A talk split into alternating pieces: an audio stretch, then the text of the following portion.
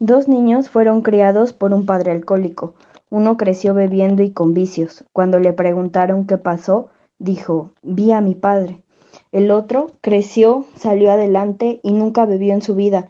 Cuando le preguntaron cómo lo hizo, dijo, vi a mi padre. Dos niños, mismo padre, dos perspectivas diferentes. Tu perspectiva en la vida determinará tu destino. Hola, ¿qué tal? Bienvenidos a mi canal Mi Gobernante. Eh, estamos aquí con Mai, que nos va a compartir un poquito de, su experiencia, y con el profesor Mario Campos y una servidora, Saraí Rolón. Eh, Mario. Bienvenidos, pues bueno, este podcast de este año 2022 que pues augura una buena fecha y que con esto pues unas nuevas experiencias. Esta vez vamos a estar trabajando en algunos centros de internamiento y con algunas personas que quieren compartirnos sus testimonios, así que va a ser muy interesante. Este año comenzamos con, con Mai, quien nos va a empezar a hablar de las relaciones codependientes y también de algunas adicciones que tuvo con sustancias psicoactivas. Así que, pues Mai, bienvenida. Muchísimo gusto que nos hayas dado la oportunidad de, de, escuchar tu testimonio, que de verdad, bueno, primero agradecerte tu amistad y pues bueno, cuéntanos un poquito cómo ha sido eh, tu experiencia. Pues bueno, mi experiencia sobre la codependencia y sobre el alcohol, yo creo que van de la mano, van una con la otra. Yo comencé primero con el alcohol y después con la codependencia. así como lo, lo, empecé como a trabajar, ¿no? Porque eh, con el paso del tiempo pues te vas dando cuenta que todo viene desde una raíz o desde una infancia. Entonces, en esa infancia, bueno, fue una infancia muy feliz, la verdad es que yo no tuve como problemas. Sí tenía yo como conflictos con mamá y con papá, pero pues nada del otro mundo, todo normal. Eh, mi real problema o mi real conflicto comenzó cuando entré yo a la secundaria. ¿no? En, en, en, esa secundaria este, comencé a tener problemas de salud, eh, las relaciones sociales pues empezaron a ser como como muy lejanas, ¿no? Porque ya no asistía yo a la escuela, este, empecé a tener como conflictos con muchas cosas y principalmente conmigo misma, ¿no? Porque yo decía, bueno, o sea, por mí no puedo ir a la escuela, no puedo estar en ciertas actividades de la escuela las que a mí me gustaba estar, eh, situaciones así, entonces pues el autoestima te empieza a bajar. ¿No? Porque te, eh, te, empiezas a sentir como inservible para ciertas cosas. Claro, y además la adolescencia es como esa etapa complicada para todos, ¿no? Yo recuerdo, aunque nosotros trabajamos obviamente desde la terapia cognitivo-conductual, eh, he leído en este acercamiento con las adicciones, pues el primer acercamiento es con Freud, ¿no? Y Freud hace todo este un análisis, ¿no? Y termina diciendo que a veces un puro solamente es un puro, ¿no? Porque también hay que como clavarse mucho, decía Freud. Y ahí en esa parte decía sobre la adolescencia que de repente es que busca el adolescente. Y a veces busca más o es más importante para él de repente pertenecer a un grupo social que pertenecer a la familia, ¿no? Creo que en este caso te pasó como algo similar. Sí, porque hubo, o sea, yo empecé a hacer como como de un grupo de amigos, estaba yo dentro de, mi relación social con ellos era increíble, pero en cuanto yo empiezo a tener como problemas de salud y me empiezo a ausentar de la, de la escuela, o sea, sí empezó a haber ya después como un cierto rechazo porque ya no era lo mismo de antes, ¿no? O sea, ya no convives igual. Hubo una temporada en la que estuve este, con muletas todo el tiempo, tenía yo que subir escalones y híjole, este, me puedes ayudar, me subes mi mochila, esto, lo otro, o ayudarme a bajar, ¿no? Entonces sí ya era como molesto para ellos el tenerme que estar ayudando en todo momento, ¿no? Porque había veces que yo no podía ni siquiera ir al baño sola. Entonces, este, ¿por qué me fuera yo a caer, a resbalar y todo eso? Entonces sí, ya empieza a ser como molesta esta parte tanto para ellos y empiezo a, dejar de pertenecer a ese círculo social en el que yo ya había anclado como súper bien. Entonces sí es como un conflicto fuerte para, para mí el empezar a, a, darme cuenta que pues ya no perteneces en, e, en, ese, en ese mismo círculo. Y más en esa etapa, ¿no, May? Donde eh, precisamente en la adolescencia estamos tratando de hacer un concepto de nosotros y, el autoconcepto, tu autoestima, tu autovalía, que entrar, encajar en, algo y sentirte esta parte que dices, servible, ¿no? O sentirte que, que, puedes tú aportar algo al grupo y de repente que ves que ya los que desean ser tus amigos ya les empieza a afectar, ayudarte, tú decir, híjole, ya me da pena decirles, quizá eh, entró la autoestima a empezar a bajar. Fue un punto, me imagino, detonante para que empezaras a tener contacto con la adicción. No, de hecho el contacto fue después. La adicción vino porque, bueno, el autoestima ahí comienza a bajar y en ese mismo proceso en el que yo estoy en la clínica, eh, hubo una doctora de cierto hospital a donde me empieza a tratar genéticamente. ella, este, no sé, duré a lo mejor unos seis meses en, en, sesiones con ella, a donde me decía, es que no te encuentro, qué tienes, es que no sé qué es lo que te pasa, es que no sé qué enfermedad es la que, la que te está invadiendo, ¿no? Porque realmente es que no sabíamos qué era lo que me estaba sucediendo. Okay. Entonces, después de muchos estudios, llega una consulta y me dice, ya sé qué es lo que tengo, tengo tu diagnóstico. Entonces dije, ok, dame mi diagnóstico, ¿no? Eso fue alrededor de los 13, 14 años, okay, más o menos. En esa consulta me dice, eres un fenómeno. Y me quedé así, ¿no? Y le dije, a ver, o sea, ¿qué me estás diciendo? Tal cual, eres un fenómeno. Y para lo único que sirves es para donar tu cuerpo a un museo de medicina para que se empiece a estudiar y mucha gente de ahí empiece a tener resultados o se empiecen a crear medicamentos para evitar lo que tú tienes. Entonces, eso fue como Impactante. lo que terminó de, uh -huh. en absoluto ¿Cuántos años tenías ahí? autoestima, ¿no? 12, 13 12, 13 años 12, más 13 o menos, ok. 14 creo. Okay. Entonces, o sea, estaba yo realmente como en el punto en el que ya no tenía yo amigos, ya, o sea, mi relación social ya estaba deteriorada, ¿no? Entonces, mi relación personal conmigo misma ya se estaba deteriorando a tal grado de que yo decía, bueno, es que no sirvo, es que no esto, es que no lo otro. Y cuando me dicen eso, o Se sea, fue un golpe muy fuerte, ¿no? Claro. Claro. Entonces, este, a partir de ahí, bueno, comienzan cirugías de reconstrucción, este, comienzan muchas cosas, en donde yo empiezo como a, a pensar, ¿para qué estoy aquí? ¿Por qué estoy aquí? ¿Por qué llegué así? ¿Para qué llegué así? ¿No? O sea, son muchas preguntas que llegan a tu cabeza y en ese momento empieza como el pensamiento, ¿no? El pensamiento y llegó a mi cabeza esa idea suicida. Me mandan con, un, con un psicólogo en- dentro de ese mismo hospital, con un psiquiatra, entonces yo dije, no, o sea, así estoy, así me quiero quedar. ¿no? O sea, yo estaba, considero que en un punto de depresión como bastante fuerte, porque yo ya no tenía absolutamente ganas de nada. Yo lo único que quería era ser una niña normal, de un colegio normal, con una vida normal, Sí. no con lo que estaba yo viviendo, ¿no? Entonces, este, decido dejar, eh, dejar la medicina, dejar de, de tratarme y empiezo otra vez con mis relaciones sociales en la escuela terminó la secundaria, ahí ya tomaba, pero no era como tanto, ¿no? O sea, era así como de, ay, una chelilla entre todos, a escondidas y así, ¿no? Entonces, ¿Recuerdas ahí tu, tu primer eh, cervecita, tu primer sí, consumo? fue banquetera, o sea, fue una chelita banquetera de las más ricas y deliciosas que se Exacto, conocen, ¿no? O sea, fue saliendo de la secundaria, este, nos íbamos a ir todos a casa de una amiga y en ese momento dice una de ellas, este, ay, vamos por una chelita y nosotros así como de, bueno, pues vamos, ¿no? O sea, una cosa como, a lo mejor y hasta inocente si tú lo quieres ver así, ¿no? Claro. O sea, fue, ponle que, no sé, a lo mejor un latón entre todos, cinco o seis que íbamos y ya nos sentíamos grandes, ¿no? Entonces, yo creo que ese fue como mi primer acercamiento con el alcohol, ya directo, porque Claro. en la familia de mi papá, ellos acostumbran que en tu bautizo te te llenan la boca de alcohol, ¿no? Así Ah, de ok, botella, sí. whisky y eso, o sea, te meten el dedo con, con el licor. Entonces, este, pues ese fue como el primero Claro, directo, ajá, pero ajá. no estaba yo consciente. Ya estaba Entonces, cerca. exactamente, el primero consciente fue como esa chelita banquetera entre todos.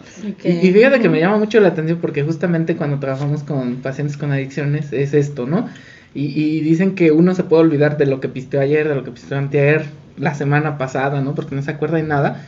Pero difícilmente una persona olvida su primer borrachera, su primer, primer consumo Su primer consumo, sí, sin cosa. llegar a la borrachera, ¿no? Sin, en tu caso no llegaste a la borrachera, pero su primer consumo, ¿no?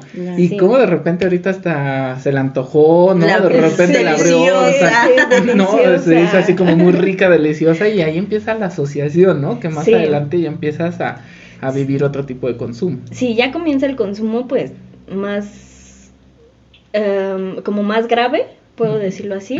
Este, entro a la prepa, fue en ese mismo colegio, entré a la prepa, pues conoces gente nueva, gente que viene de otros lugares, con infancias diferentes a la tuya, y encuentro una persona muy parecida a mí, parecida a mí en, en lo reventado, en lo loco, en, en toda esa parte, ¿no?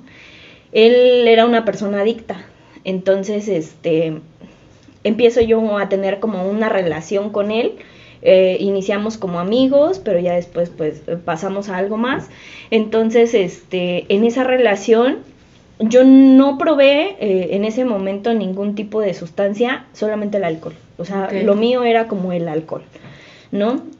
Sí, de repente había como la insistencia de él de prueba y prueba y prueba, pero pues no. O sea, no había como, como un interés de mi parte sobre alguna otra sustancia. O sea, yo decía, el alcohol es lo mío y hasta ahí. ¿Era un miedo o un limitante en tu mente que decía eso ya sería como algo más fuerte en mi vida o solamente la falta de interés? Ajá, yo creo que solamente la falta de interés, porque en ese momento, porque ya después, o sea, sí vino como la curiosidad de qué es, qué se siente, por qué se ponen así, o sea, cosas así, ¿no? Entonces en ese momento, pues lo mío era como el alcohol, este, a lo mejor en, en ciertas salidas, una o dos cervezas, empiezas a tomar, entonces, este, empieza el, el trayecto de la preparatoria y llego, eh, bueno, me salgo de esa escuela, tuve por ahí conflictos, me salgo de esa escuela y llego a otra. Llego a esa otra escuela en donde yo no conozco a nadie, era un mundo total de gente, entonces este, empiezo a ser la niña retraída, ¿no? Después de que era yo totalmente extrovertida, me vuelvo todo lo contrario y saco, saco la preparatoria con uno de los mejores promedios de esa escuela. Entonces, este, dije, bueno, pues sí sirvo para algo, sí estoy bien, o sea, porque yo ya traía como esa idea de, del no sirves para nada, estás incompleta, eres esa, un esa fenómeno, parte ¿no? exacta, ¿no? Del médico que te dice eres un fenómeno, pues yo creo que te marcó. Sí, muchísimo. me marcó bastante, porque yo, yo sentía que caminaba por la calle y todo el mundo sabía lo que yo tenía, porque tenía en la frente un tatuaje enorme que decía claro. fenómeno, ¿no? Entonces sí tenía yo ya como conflictos en esa parte. Empecé a salir este, en la universidad, realmente como que mi adicción se desencadenó más en el tiempo de la universidad, ¿no? Empiezo a salir en la universidad, yo era la más chiquita de mi grupo. Eh, tenía, cuando yo entré a la universidad tenía yo 17 años. Entonces, este, no entraba yo a bares, no nada de eso, porque me hacía falta como el, tarjetazo, ¿no? Que decías, pásale. Entonces, en esa parte, bueno, las personas con las que me empecé yo a relacionar me decían, no, había, ah, no hay problema, ahorita en lo que tú sacas tu INE, nosotros por acá en una casa. Y empezamos a tomar, me empecé a, a convertir a lo mejor en una alcohólica social, solamente tomaba con amigos, pero empezó un punto en el que mm, empiezo a tener conflictos, ¿no? Conflictos en el sentido de que decía yo, bueno, o sea, estoy tomando, me siento bien. Se me olvida como esta parte, ¿no? Entonces yo decía, bueno, no pasaría nada si en vez de empezar a tomar el viernes y nada más tomar el viernes, también tomo el sábado. Ok. Entonces yo dije, "Mm, no pasa nada, es normal. claro. Todo el mundo lo Claro. hace. Exactamente, es X, ¿no? Porque Somos me- chavos. claro. Porque me imagino que en el ambiente que te empiezas a, a relacionar en cuestión alcohol, ya era súper normal. Ya a lo mejor ya no era una cerveza, ya era, pues ya tómate otra y otra. y luego o sea, ya no era algo como cigarro, ¿no? exactamente, o sea, ya no era algo como tan básico, ¿no? O sea, tan entre todos una chelita, Claro. ¿no? O sea, ya era cada quien la suya. Y fíjate que esto que nos dices es muy, eh, digamos, muy interesante revisarlo, porque si nosotros hoy le preguntáramos a la gente, ¿no? ¿Quién consume más, hombres o mujeres? Y seguramente el estigma nos lleva a pensar, el hombre es más borracho, ¿no? O sea, el hombre terminando el food, ¿no? Yo eh, los domingos se van a echar su cerveza o luego hasta entre semana, ¿no? Como para el estrés. Pero cuando en verdad revisamos las estadísticas, Sí. las mujeres consumen más alcohol que los hombres, ¿no? Sí. Por, por ejemplo, este, en algunas estadísticas que teníamos de- del 2020 para acá, nos dice que el consumo diario de alcohol de hombres era el 2.5, mientras que el de mujeres era el 2.7, ligeramente por arriba, pero sí, eh, o sea, el estigma con el que vivimos, ¿no? Sí. Del hombre toma más que la mujer Sí. y Sí. ahí pues yo creo que también tenemos que ver cómo estamos, digamos, de alguna manera erróneos, ¿no? En esa información. Sí, yo creo que sí es, eh, tenemos como un chip eh, mal inculcado o, no sé cómo llamarlo, ¿no? Porque yo, por ejemplo, en, eso de las estadísticas que mencionas, lo comparo con mi círculo social en ese momento y el 90% éramos mujeres. Y el 90% éramos las que decían, vamos por una chela. Vamos por una botella. Una Exactamente. Una, y ya nos regresamos a seguir tomando clase. Pero realmente es que ya nos regresábamos. Por ahí hay varias como anécdotas en las que sí te das cuenta que, que, empiezas a tener una adicción después, ¿no? O sea, en ese momento no, no lo notas o, ni siquiera te cruza por la mente pensar que te estás haciendo adicto. Sientes que es normal porque todo el mundo a tu alrededor lo está haciendo y, lo normalizan de no pasa nada, porque aparte no te veo que estés mal, cumples en casa, cumples en la escuela, ¿no? Porque aparentemente, aparentemente porque pues ya no iban a la escuela. Y como entre todos lo empiezan a hacer es sumamente normal. Yo me imagino que ya ahí pasa, depende de la persona, cómo se fue metiendo cada vez más en el alcohol que aquí me imagino que fue lo que a ti te sucedió. Sí, eh, de hecho, por ejemplo, yo te digo, nosotros nos íbamos los viernes a tomar, ¿no? Terminábamos y ya era como cada quien para su casa y ya todo tranquilo. Si ellos lo hacían o no, la verdad es que desconozco, pero yo sí me llevaba una caminera. O sea, yo sí. Llegaba un punto en mi casa en el que llegaba yo, si ya estaba yo en fiesta, le decía yo a mi papá, déjame una caguamita, déjame esto, déjame el otro, ¿no? Y había veces que me daban 6, 7 de la mañana y yo seguía tomando. Ok. Me iba a dormir a lo mejor, no sé, dos, tres horas, reaccionaba con una cruda infernal y decía yo, quiero una cerveza para curármela, ¿no? Entonces, este, trabajo era que me tomara yo la primera, que me empezaba como, como se me calentaba la boca. Entonces, este, empezaba yo como, como a querer seguir, ¿no? Y había un amigo, este, en paz descanse, se llama Andrés, con él le mandaba yo un mensaje, ¿no? Y le decía, ¿sabes qué? Este, ¿qué hay que hacer? Y me decía, no, pues a tal hora van a abrir tal lugar o mi segunda casa, yo siempre lo he dicho, ¿no? O, o mi lugar de infancia, este, fue el Ranas, aquí en San Cristóbal. O sea, yo era de cajón, los sábados estaba yo ahí metida. VIP. Exacto, sí, yo ya llegaba y risitos, chinita, flaquita, pásale, ¿no? Entonces me pasaba yo con él, casi siempre iba yo con él. Dentro de eso mismo, pues en ese mundo de, de, ese tipo de lugares, la verdad es que te suceden muchas cosas, ¿no? Entonces, este, pues yo empecé a tomar viernes, me seguí con el sábado, llegaba yo ya cruda los sábados y comencé con el domingo. Entonces ya no me era suficiente y empecé a tomar desde los jueves. Ok, jueves. Jueves, viernes, sábado, domingo. Y llegaba yo a la escuela crudísima, obviamente, por cuatro días de estar tomando. El lunes terminaba, no sé, a lo mejor la primera, la segunda clase. Y decía yo, me siento brutal, voy por una cerveza. Okay. Me tomaba esa cerveza el lunes y ya, me sentía tranquila hasta cierto punto. Pero realmente es que ya después de que tomas tantos días, es muy fácil que con una cerveza se te caliente la boca. Claro, ya se, se desata la compulsión por el alcohol. Y en este, eh, fíjate que, que, me llama la atención este punto que nos mencionas, que le dices a tu papá, ¿no? Una, una caguamita. ¿Cómo fue eh, esta parte vivirla tanto de tus padres y tú en casa? Mira, yo creo que fue complicado.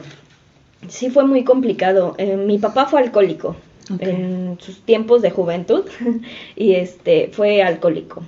Él no sé, ha de tener si acaso unos, ¿qué serán? Yo tengo 25, ha de tener como 15 años como, ponle entre 15 y 20 años que él le bajó muchísimo a su consumo de alcohol, pero yo estaba chiquita y yo me acuerdo cómo entraba por la puerta de la casa y el que lo había traído en un taxi lo tenía que subir hasta la cama de mis papás, embarrándolo en la pared de, de la escalera, ¿no? Y, y, subiéndolo, porque le costaba mucho trabajo de que ya venía en calidad bulto, o sea, él ya venía inconsciente.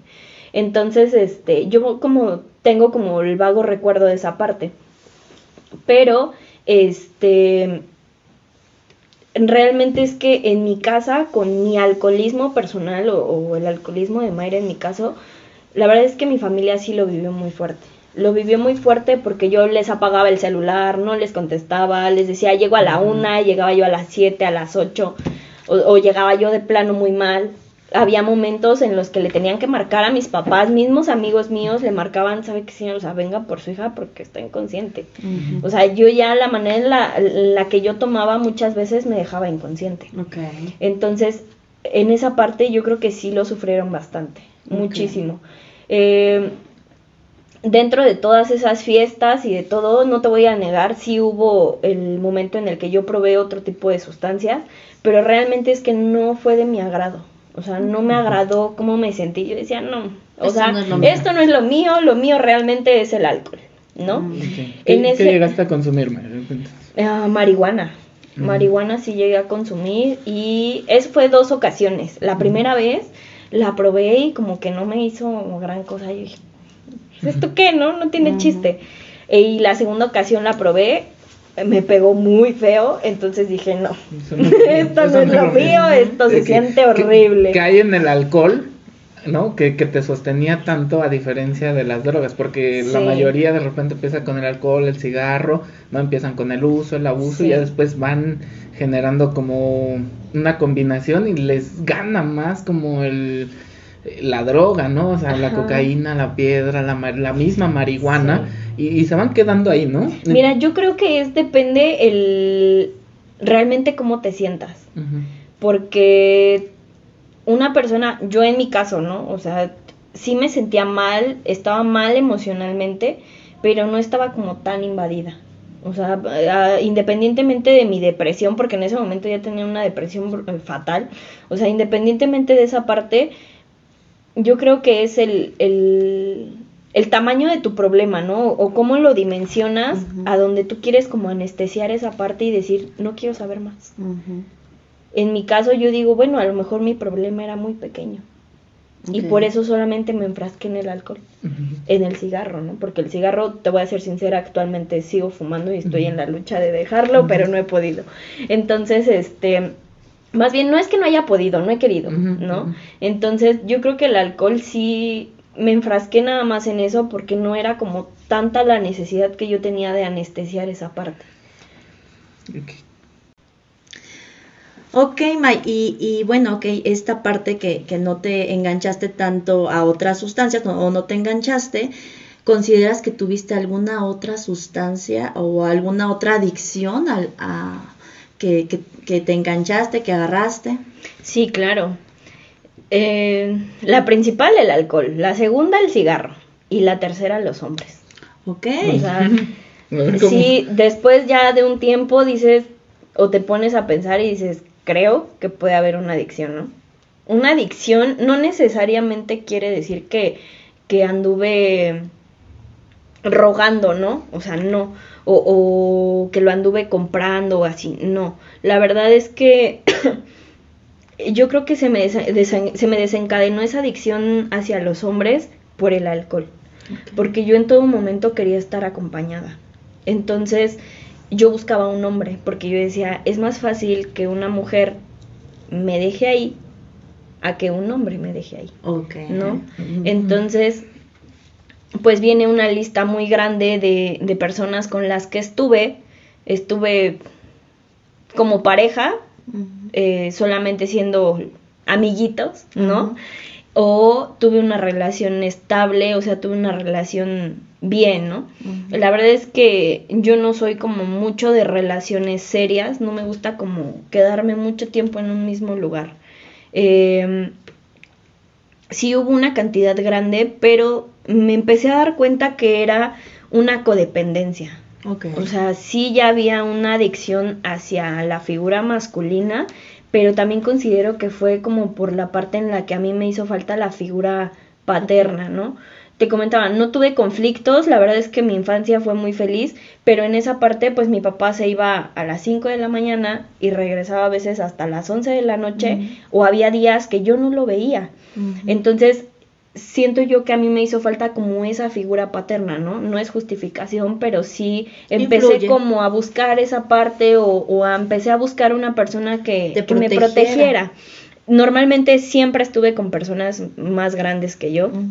la primera persona de la que te comentaba yo, este, con él eh, me parece que era, no recuerdo si tres o cuatro años más grande que yo, o sea, vinieron una serie de, de, personas a mi vida que sí me marcaron hasta cierto punto, ¿no? Hubo unas que marcaron más que otra, te puedo hablar de una relación demasiado codependiente de mi parte, él se llama Brian, los famosos Brian, ah. ¿no? Tiene este, Me robó el corazón. Exacto, me robó el corazón, ¿no? Me dejó arriba el corazón. Entonces, este, empecé a tener una relación con él. Eh, nuestra historia fue como, como un poco extraña la forma en la que nos conocimos, pero al final, bueno, tuvimos una relación. Este duró alrededor de cuatro meses esa relación, bien, ¿no? O sea, duró alrededor de cuatro meses. En ese cuarto mes, él llega un día a mi casa, me marca y me dice, tenemos que hablar. Yo dije, ay, ya vamos a hablar, ¿no? Va a traer la cartulina de quieres ser mi novia. Exacto, ¿no? Entonces yo dije, ay, qué, o sea, no sé, mi cabeza empezó a girar demasiado, ¿no? En esa como falta de de cariño, si lo, si lo quieres ver así, de mi parte hacia mí misma, ¿no? Porque en ese momento yo me sentí importante. Entonces llego a la puerta de mi casa y lo veo sin una cartulina, sin unas flores, sin nada, y dije, ¿qué pasó? Entonces, este, me dice, ¿sabes qué? Necesitamos hablar, es una situación muy delicada, es complicado. Yo dije, bueno, dime qué pasó. Él tuvo una pareja antes de mí, obviamente, él era más grande que yo, entonces me dice, es que está embarazada. Y yo dije, ¿qué? Sí, está embarazada, ¿no? Yo dije, bueno, ¿cuánto tiempo tiene? Porque yo siempre he sido del, si no fue mi año, no me hace daño, ¿no? Entonces, este, ¿cuánto tiempo tiene? No, pues es que tiene ya casi siete meses, esto, el otro. Dije, no fue en mi año, no me hace daño, no te preocupes, seguimos como siempre, no hay problema, yo te apoyo, te quiero y voy a estar aquí contigo, ¿no? En ese momento fue mi reacción. Después, bueno, continuamos la relación, todo estuvo normal hasta que llega el, el día, ¿no? Llega el día y me marca en la madrugada y me dice, ya soy papá. Y dije, ok. O sea, no salió un felicidades, un mensaje de alegría, un algo de alegría, no. O sea, yo sabía que algo en mí se había derrumbado totalmente, pero no se lo demostré. O sea, solamente fue el, ok, está bien, cuídate, ¿no? Y le colgué, ya. Llega como a los dos días, bueno, esta chica se pone muy mal, le hacen cesárea y toda la onda. Entonces, este, dentro de esa cirugía, pues le revientan o le perforan un intestino, algo así. Entonces se vio muy delicada ella. Y él se tenía que quedar en casa de ella, cuidando a la niña, mientras su mamá de ella la cuidaba a, ella, ¿no? Entonces ahí empezó como mi conflicto personal. Yo decía, es que ¿por qué te tienes que quedar en esa casa? Es que ¿por qué esto? ¿Por qué el otro? Y dije, no, no es sano para mí, ¿no? Entonces, este, termino esa relación, un día llega, me busca y le dije, ¿sabes qué? Hasta aquí. Yo ya no pienso continuar de esta manera. Es, es algo que me está haciendo daño, ¿no? Entonces no podemos continuar. Terminamos esa relación y a la semana yo me doy cuenta que estoy embarazada. Ok. ¿No? Entonces yo sigo haciendo mi vida normal, pero ahora sin sustancia. ¿No? Dejé de tomar, dejé de fumar, pero pues ¿de qué te sirve una semana si no tomar, si no fumar, si toda tu vida has estado dentro de, ¿no? A lo mejor no toda tu vida, pero sí el tiempo en el que has estado ha sido muy fuerte tu consumo. Por supuesto. Entonces, este, una ocasión dentro de, de un salón de clases en la universidad, se me vino un dolor muy fuerte, o sea, me dobló totalmente, fui al baño y bueno, este, el producto se me vino, ¿no? Eh, fui al médico, me revisaron, no pasó nada, estás limpia, tómate esta pastilla y hasta ahí. ¿No? Entonces, pues viene otra devaluación a mi persona, ¿no? Porque ahora ya tampoco sirves para ser mamá. Yo creo que esto es importante que, que, a las personas a las que hoy puedan acceder a este podcast lo tomen en cuenta, ¿no? De repente, si mi pareja consume, ¿no? Y yo consumo, ¿qué puede esperarse de esto, no? O sea, de verdad un aborto, o sea, en realidad va a suceder esto, ¿no? Yo creo que sería un aborto, a lo mejor va a sonar muy fuerte, muy grotesco, pero va a ser eso en el mejor de los casos. en el peor de los escenarios puedes tener una malformación. que a lo mejor tu, tu hijo nazca con diferentes capacidades, o sea, va a ser una situación más complicada y más fuerte. Donde, donde la verdad es que uno como padre pues sí sale afectado, pero el, el, más afectado, al que dañaríamos más es al bebé. Claro. Sí, claro. Y en este caso, como May nos dice, pues aquí la afectada fue, digamos, ella, porque el otro, como sea, ya tenía su pareja, tenía otro niño, ¿no? Pero acá viene otra devaluación a tu persona, a, la hora. Ya no es solamente May la estudiante o May la que no podía hacer esto, sino eres May, tampoco puedes ser mamá. Sí, el hecho de. Yo creo que regresa esa parte de fenómeno, eh, no puedes hacer nada, solamente lo único que haces bien es tomar y ni madre puedes ser, entonces, ok, me ha reafirmado que lo único bueno que es para lo que, sirve es tomar. Sí. ¿Y, de dónde te agarras, May? ¿No? Porque, bueno, lo que escuchamos de repente es como complicado, ¿no? De repente ir al baño, ver, no sé, la sangre, tu niño, saliste bien de esa, saliste librada, pero... Sí, salí librada. Y, para todo eso se necesita más que lo que dice la gente por ahí, echarle ganas, ¿no? Valor, este, tienes que agarrarte de algo, ¿no? sí, fue una situación, la verdad, muy fuerte y muy complicada, ¿no? No te voy a negar que al día de hoy no duele, sí duele, porque es una pérdida. Pero, eh, pues lo vas trabajando. En ese momento yo creo que lo que más me, me detuvo fue que yo estaba con, con una amiga, una amiga muy, muy amiga mía, una amiga muy grande, este, ella fue la persona que me acompañó, ella fue la persona que estuvo conmigo en todo momento. A cada ratito me marcaba y me decía cómo estás, cómo te sientes, dónde estás, con quién estás, no te quedes sola, porque ella sabía que yo en cualquier momento me colgaba, me pegaba un tiro, me aventaba de un puente. Porque recuerdo que nos comentas hace un ratito, ¿no? Que estabas también pasando como una etapa de depresión después el rompimiento con este chico que tú querías mucho, vuelve otra vez como una pérdida, depresión, y luego otra pérdida, porque aparte era un bebé de la persona que amo. Exacto. Sí, entonces sí fue como muy fuerte esa parte o muy complicada, ¿no? Pero salí, la verdad es que yo no te sabría decir me agarré de aquí, ¿no? Eh, todo ese coraje que yo sentía, todo lo que yo le reclamaba a Dios, porque yo sí le reclamaba a ah, Dios, ¿no? El, el, hecho de, es que, ¿por qué me hiciste así? Es que, ¿por qué no me lo permitiste tener? Es que, ¿por qué esto? ¿Por qué el otro? O sea, eran puros reclamos y reclamos, ¿no? Entonces, para sacar todo ese coraje que yo tenía, empecé a ir al gimnasio. Ah, me enfoco al, al ejercicio y el primer día, ¿no? Llego al gimnasio y me dice el instructor, este, ¿qué es lo que quieres hacer? Lo que me pongas a hacer. Y se me quedó viendo, ¿no? Y yo, pues sí, lo que me pongas a hacer, ponme a hacer algo, no sé, lo que tú quieras y ya yo lo hago y listo. No sabía yo realmente ni cómo funcionaba eso del gimnasio, exacto. porque además el gimnasio te da acá como la fortaleza, la autoeficacia de decir, para esto sí soy suficiente. Exacto. esto sí lo puedo lograr. Por eso le dices, pues hazme lo que tú, creas, lo que tú creas conveniente, aquí estoy y, transfórmame en lo que tú quieras, ¿no? Entonces, este, empiezo a hacer ejercicio ese día, me dice, mira, vamos a medir tu capacidad de esto. Y yo, mira, a mí no me digas nada de eso, tú hazlo, si lo tienes que hacer, repórtalo, si lo tienes que reportar, pero a mí ponme a hacer algo. Entonces, este, me pone a cargar peso, ¿no? En las piernas, dos barritas. Me dices que te vaya a dar un calambre, un desgarre. Cuáles, ¿no? Entonces lo que hice fue cambiar el, peso y aumenté el peso. Entonces empecé yo a hacer ejercicio como loca.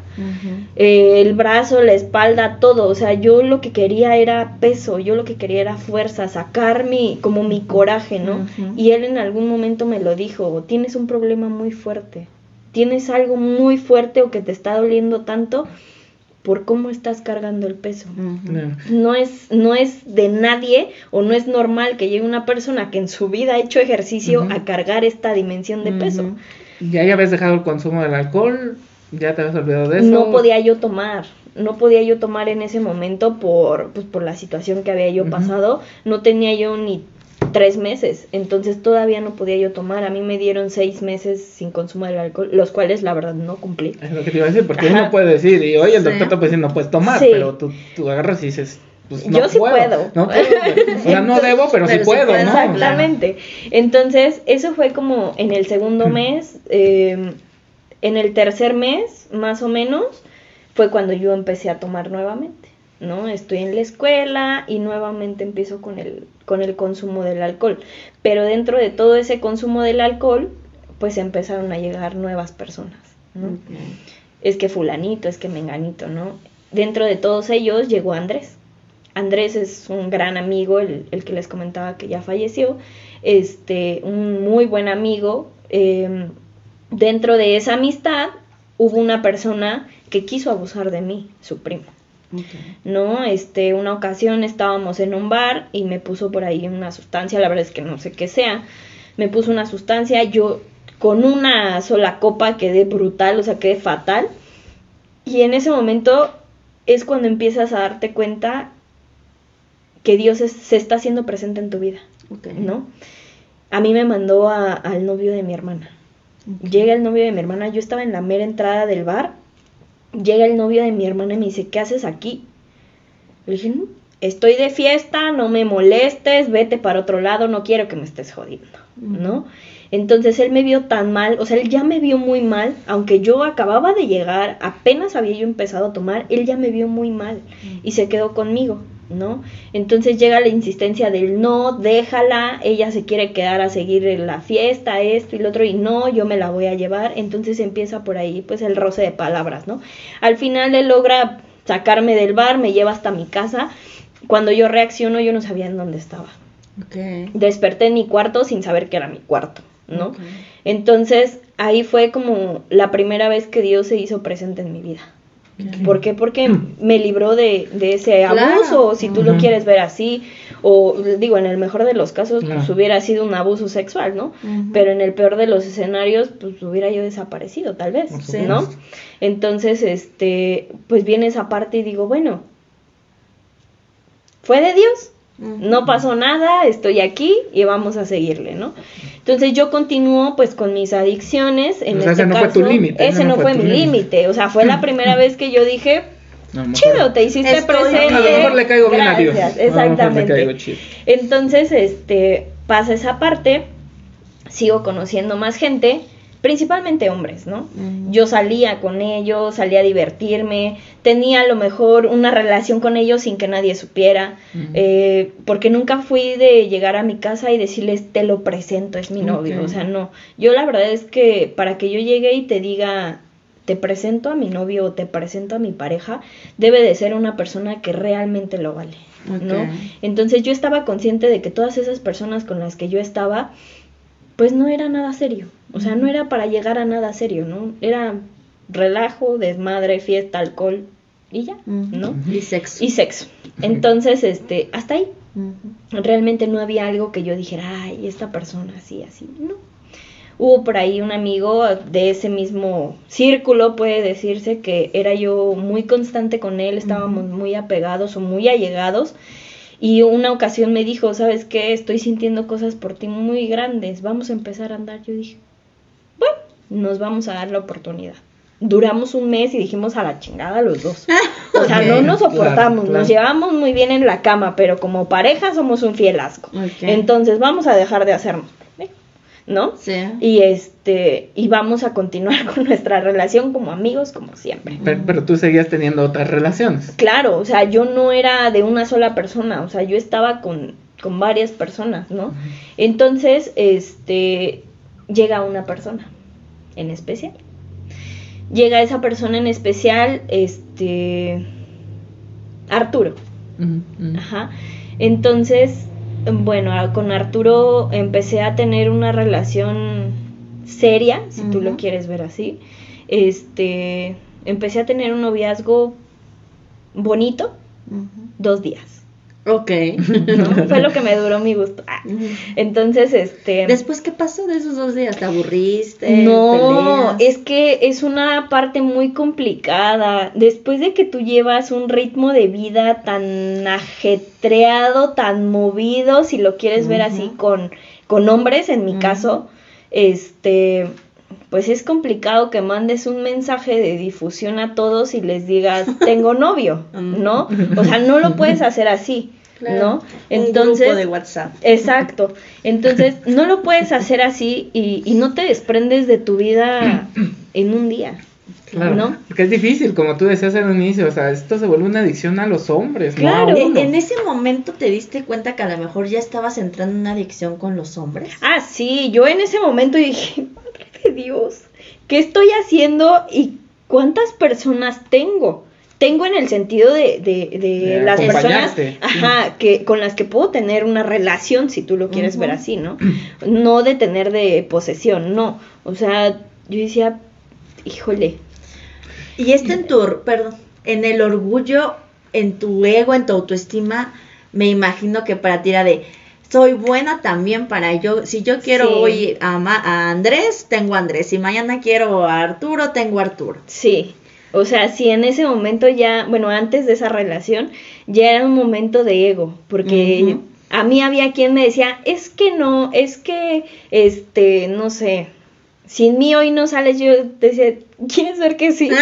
o sea, ¿de verdad quieres que te demuestre yo que sí? A mí me sobra gente para salir, ¿no? O sea, sí ya era una parte de, de, me levanto mi ego y no me eres necesario. O sea, nadie en esta persona es necesaria. Y esto es un síntoma muy específico de las personas con alcohol. De repente es eh, que de fondo hay un histrionismo, ¿no? De repente hay un síntoma que te dice, ah, yo quiero que me vean. Y en tu caso, pues era una parte del darte un nombre, ¿no? Pero en este caso ya te decías, ah, bueno, me doy un nombre para lo que soy. Bueno, y no vamos a ponerle uno que a mí me gusta que es hombreriega, ¿no? Entonces ahora ya soy hombreriega, ¿no? O sea, pero esto sí soy buena, ya me di un nombre, ¿no? La china que puede andar con varios hombres. Sí, porque, o sea, realmente es que, que yo a donde llegaba, yo, a mí siempre me ha, me ha gustado que donde llego dejo huella, ¿no? A lo mejor por mi perfume, por mi peinado, por mi maquillaje, un vestido, un pantalón, lo que sea, pero yo me tengo que dejar Llevas algo que digas, esto, se van a acordar de mí. Exacto. Entonces, este, digo, bueno, siempre dejaba yo como como algo en algún lugar, ¿no? Y siempre salía alguien de algún lugar. Claro. Entonces yo decía, necesario no eres. O sea, nadie en esta vida es indispensable más que yo. ¿No? Entonces, en ese momento era así, nadie es indispensable más que yo. ¿Ahí seguías peleada con Dios? Claro, o sea, yo ahí seguía en mi desmadre, ¿no? ¿Por qué? Porque pues yo seguía tomando, fumando en Tú eras tu mismo Dios. Exactamente, o sea, yo comía maruchan siempre, ¿por qué? Porque era yo de hule y nada me iba a pasar, ¿no? Entonces, este pues llega esta parte de una pareja, una persona que, que es estable, ¿no? Y dices, en la madre. Yo no estoy acostumbrada a esto. A esto. Entonces, eh, me duró dos días el gusto de tener una relación bonita. ¿Por qué? Porque llega un punto en el que estamos en mi casa, me acuerdo perfecto de esa escena, ¿no? Estamos en mi casa, en, en la cocina, acabábamos de terminar de cenar y me marcan. Y yo dije, en la torre. Veo el teléfono y dije, sí, ya, vale o madre, ¿no? Entonces, este, contesto esa llamada, ¿sabes qué? No te puedo atender, discúlpame, no me vuelvas a marcar. Era una de esas tantas personas, ¿no?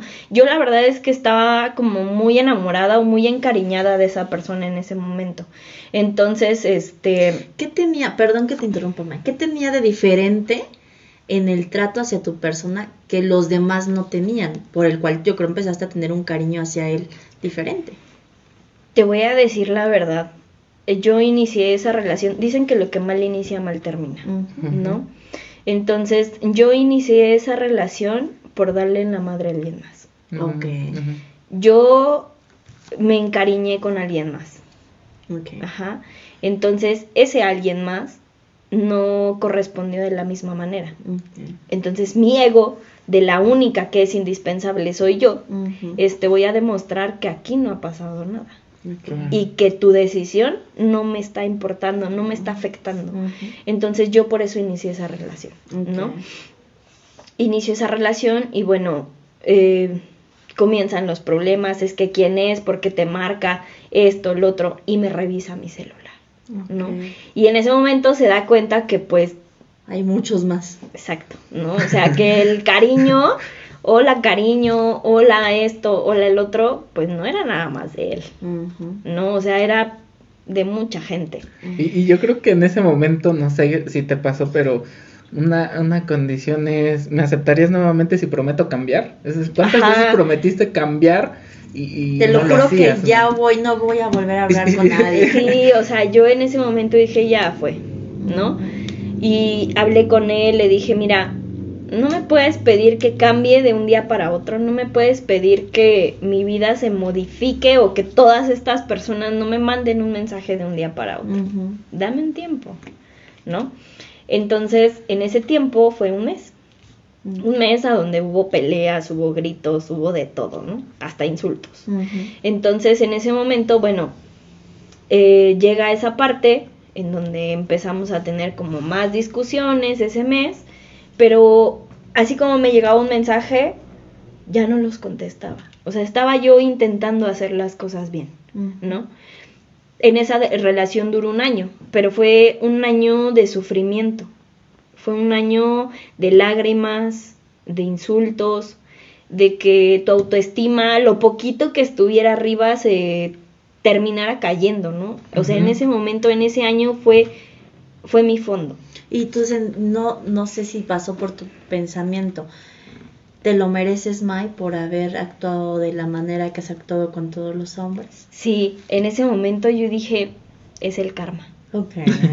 Es el karma porque hubo quien me decía, es que me estoy encariñando contigo. Y yo le decía, bye. O sea, en tu vida te vuelvo a ver. Ok. ¿No? Entonces yo decía, tal vez sí me lo merezco. O sea, tal vez sí, esto es lo que tengo que pagar por haber sido como fui. Y por eso me imagino que llegaste a aguantar Tanto miles tiempo. de cosas. Exacto, aguanté muchísimas cosas. Hubo un momento en el que en una pelea me amenazó, me empezó a pegar, porque ya hubo un punto en el que también hubo golpes, me empezó a pegar. Eh, salí corriendo de su casa, me aventó, estaba yo esperando un coche, me aventó la bolsa, se salieron todas mis cosas de la bolsa, me agarró del pelo y literalmente como perro tuve que recoger todas mis cosas de la, del pavimento, ¿no? Y tuve que meterlos con la boca a, mi bolsa. Entonces fueron humillaciones muy fuertes y muy cosas muy fuertes, no muy delicadas que empezaste pues a vivir en ese sentido yo Mayra, ¿no? Eh, hubo una ocasión igual a esa que empezamos a discutir en su casa, estaba su mamá, me salgo yo de su cuarto, baja su mamá corriendo a decirme que le estaba yo haciendo a su hijo. Cuando él ya me estaba pegando, ¿no? Entonces yo le dije, señora, está usted loca.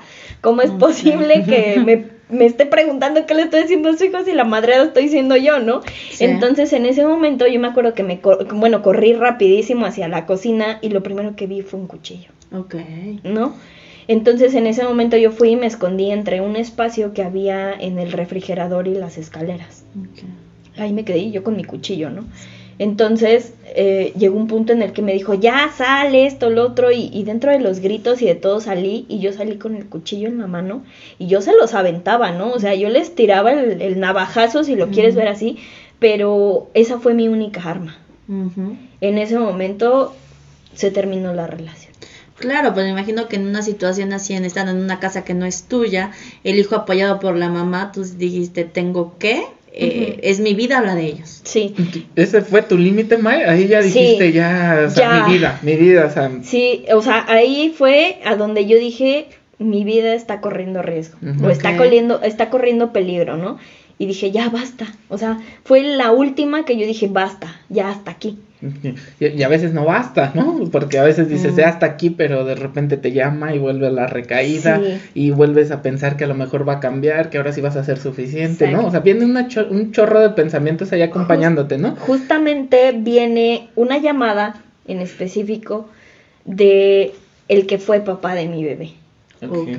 Termino con esta persona, como a la semana llega esa llamada. Y me inflé otra vez, ¿no? Haz de cuenta que como globito me inflé y yo dije, Claro me volví a regresaste a buscar, mí. ajá, me volviste a buscar esto, lo otro y dije, creo que de aquí soy. Sí, sí, claro, ¿no? claro. Entonces viene como esa parte y dije, no, o sea, ¿qué estoy haciendo? Fue un año más en el que dije, ¿qué estoy haciendo? Volví a retomar como todas mis mis personas.